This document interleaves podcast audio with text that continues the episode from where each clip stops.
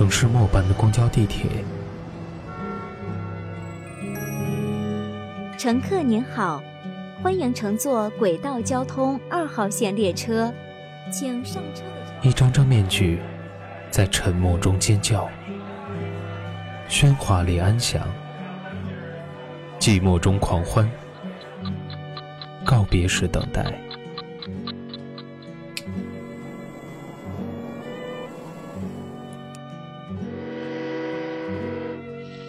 城市过客，因爱驻足。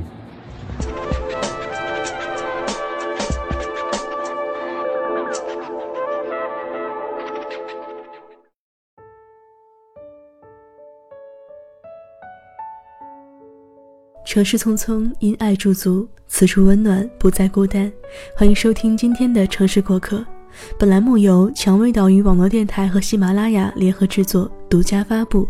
我是主播清音，今天为你分享一篇来自简书作者五月小姐的文章。我那个凌晨两点睡的女同学，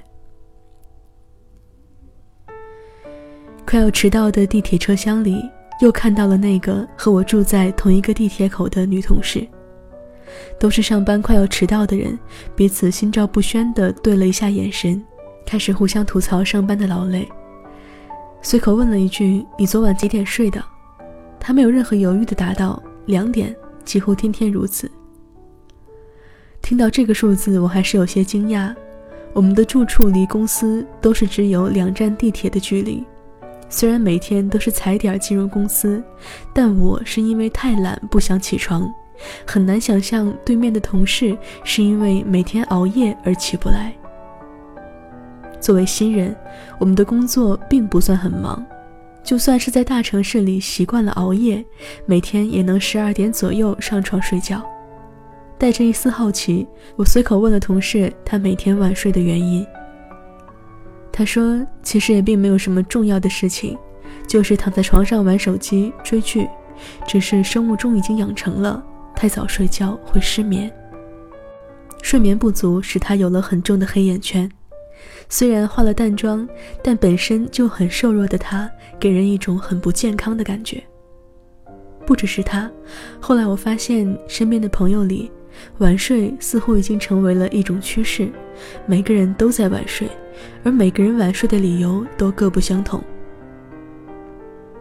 二十六岁的西西。读研期间学的是中文，现在从事一份与教材研发有关的工作。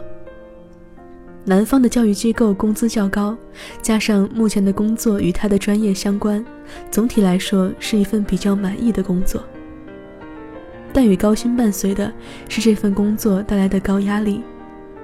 从事教育培训工作的人本来就都是夜猫子，加上最近教育改革，很多教材都要重新研发。加班对他来说已经是家常便饭了，忙的时候会忘记吃饭，双休是根本不存在的，因为每个周末他都在加班。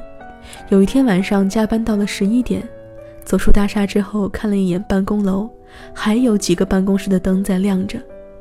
这个城市里永远有人比你晚回家，而小敏睡不着的理由是在夜里想她的前男友们。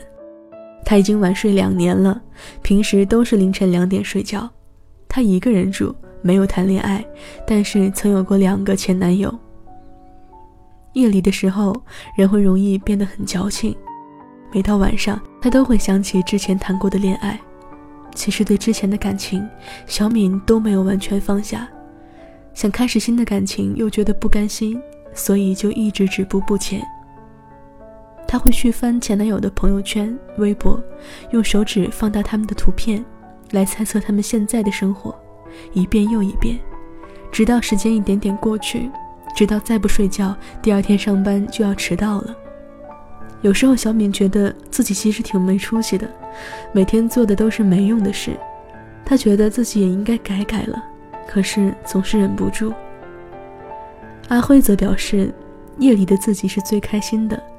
不管白天在公司有多大的压力，再复杂的人际关系，到了晚上，在歌厅里，所有压力都会消失无踪。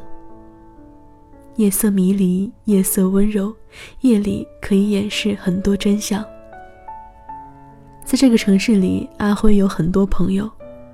对，用你们的话来说，可能是狐朋狗友，就是可以每天晚上一起蹦迪、喝酒、抽烟的那种。和他们在一起的时候，阿辉觉得自己很富有。他还没有女朋友，是这个城市的外来客。因为长期的放纵，阿辉的健康状况越来越差了，头发脱落的越来越快。我也不知道这样的生活会持续多久，也许等到了三十岁的时候，他就会放弃这样的生活吧。开心过一天也是一天，不开心也是一天。阿慧的人生理念就是“今朝有酒今朝醉，人生得意须尽欢”。有人说，熬夜熬的是孤独，是寂寞。每个人似乎都有一个不得不去熬夜的理由：生存的压力、斩不断的思念、躁动不安的内心。有人说，白天太吵了，我选择晚睡，就是为了跟自己多待一会儿。的确，夜晚似乎很适合和自己对话。可是，生活的很多烦恼，并不是通过放纵就可以解决的。熬夜不能使意中人回到你身边。蹦迪也不能真正解决你的烦恼。唯一不变的事实是，熬夜放纵之后，你还是要面对生活的满地鸡毛。每一个年轻人都有压力，但你要明白，这个世界上永远有人比你过得更惨，也永远有人即使再艰难，也会顽强的去生存。生活已经如此艰难了，就尽量对自己好一点吧。如果可以。请别再熬夜。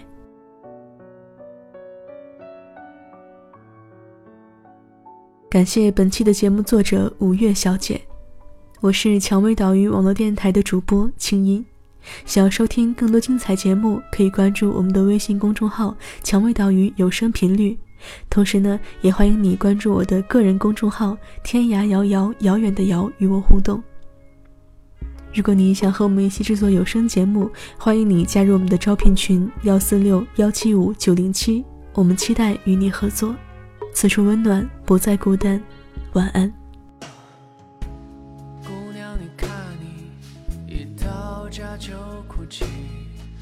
为流言几句，真的有点傻气。你脑子聪明，但做不了世俗。